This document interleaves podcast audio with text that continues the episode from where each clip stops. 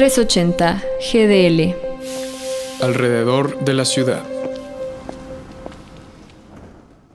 La legalización de la marihuana es un tema históricamente complejo en nuestro país.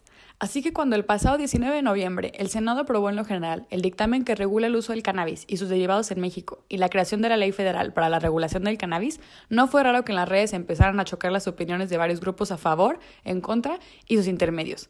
Pero vamos por partes. ¿Es esto una buena noticia? Yo creo que sí, pero no hay que irnos tan rápido.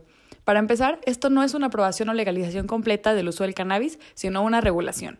Y como el mismo Senado lo comunicó en sus redes, una regulación de este tipo podría ayudar a transitar a un modelo legislativo más centrado en los derechos humanos y la salud pública, lo que ayudaría, por ejemplo, a darles más certeza legal a personas o familias que utilizan actualmente medicamentos con CBD o THC y que llevan protestando y organizándose desde mucho antes del 2017, cuando el gobierno aprobó técnicamente el uso de la marihuana con fines medicinales.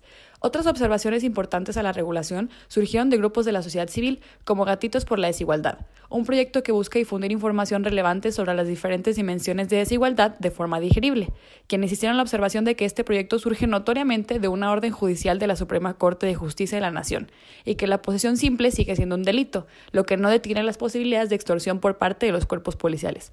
Yo haría el énfasis en que aunque esto claramente es un avance, no podemos quitar el dedo del renglón en cuanto a que esta regulación tiene que estar acompañada por lo menos de una fuerte campaña de comunicación de uso seguro y responsable de la droga, y tampoco tomarlo ni comunicarlo como una solución automática a la violencia que deja la guerra en el narcotráfico, como ya se ha comprobado que no es si volteamos a ver la experiencia de otros países que sí la han legalizado en su totalidad como Uruguay y que no han reportado menos homicidios por causa de drogas.